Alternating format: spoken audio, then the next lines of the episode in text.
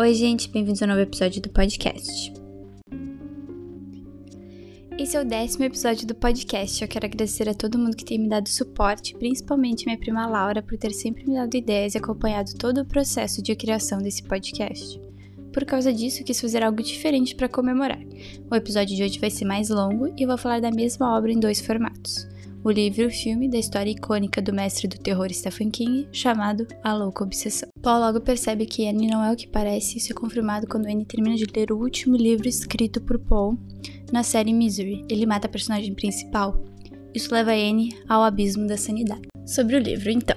Que livro, senhoras e senhores! Um dos melhores livros de Stephen King, com toda certeza. Fazia muito tempo que eu não li um livro mesmo do próprio Stephen, que me fizesse ficar tão nervosa e simplesmente não conseguisse parar de ler. Atenção, o que bem pode se dizer, toda a narrativa é feita com somente duas personagens. É insano o quão difícil é fazer isso e o King faz com maestria. Pode ficar muito chato muito rápido e isso não acontece em nenhum momento. Outro elemento legal de apontar é que desde a primeira página sabemos que Anne é completamente louca. Isso gera um sentimento de ansiedade constante que só vai aumentando. O autor faz isso em outros livros também, como Jogo Perigoso, que foi um dos temas de um episódio anterior do podcast. Para quem gostou desse livro, Misery, ou A Louca Obsessão, o outro é bem parecido. O livro ele tem vários momentos extremamente violentos que são bem comuns em vários livros de terror do Stephen King, mas eu acho que eles entraram bem na narrativa e fizeram sentido com quem eram os personagens. E daí, mais pro final do livro, tu tem a menção ao Overlook Hotel. O que falar do sentimento que eu senti quando eu li que uma das vítimas de Anne era um homem que tinha viajado até lá para desenhar o que sobrou do famoso Overlook Hotel, que tinha sido destruído por um fogo feito pelo último caseiro do hotel. Eu adorei, O Iluminado foi a primeira obra que eu li do Stephen King, foi o primeiro filme de terror que eu vi. Eu simplesmente tenho um carinho muito grande por essa história, eu adorei ver ela sendo retratada nesse livro também. E eu adoro quando ele faz essas referências super claras sobre essas outras obras, outros personagens, que fica mais do que só um detalhe que um fã atento vai perceber. O filme. Então, eu gostei do filme, eu achei ele bem interessante, tiveram algumas mudanças feitas que depois eu vou comentar mais sobre. Os atores estão completamente sensacionais nos papéis, o James Caan, não conhecia ele até então, interpreta o autor Paul Sheldon, e a Carrie Bates, a infame Annie Walkes.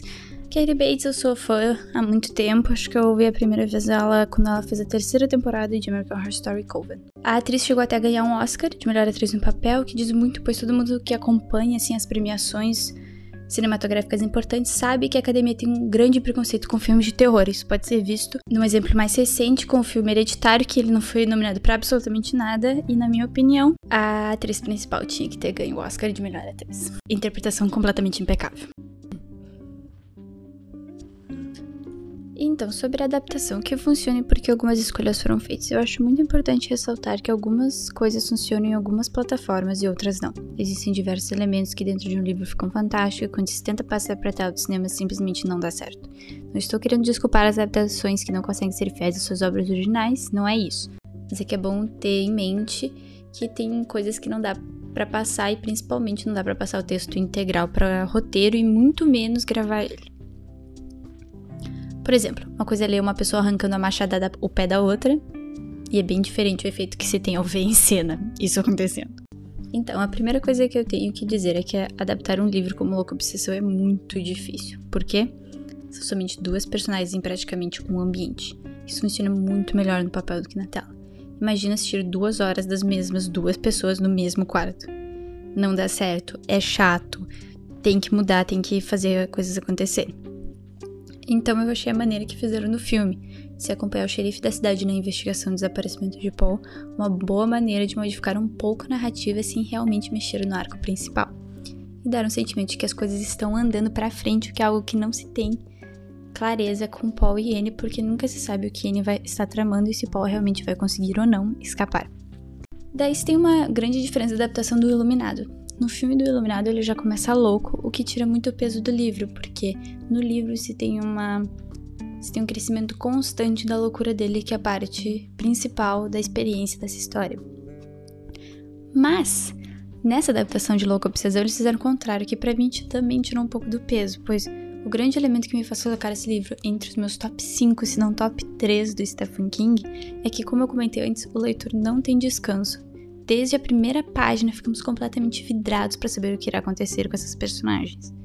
por causa disso, para mim o filme realmente começou depois dos 30 minutos iniciais, porque é aí que vemos quem a Anne realmente é. E desde então fica sensacional o filme, eu não tenho realmente o que dizer sobre isso. Uma cena que não tem no livro e foi uma ótima adição é a cena que ela começa a derramar o líquido inflamável na cama de Paul enquanto ele tá deitado nela. Ficou muito legal visualmente ver o terror do Paul crescendo nesse momento e começando a compreender o que, que a Anne realmente é capaz de fazer. Além de ser um grande foreshadowing, sem querer falar muito sobre o final do livro. E filme. Eu gostei de ver o porco da Anne, chamada Misery, por causa dos livros. Eu achei que foi uma edição engraçada. Eu achei que ficou um momento um pouquinho mais leve num filme bem pesado.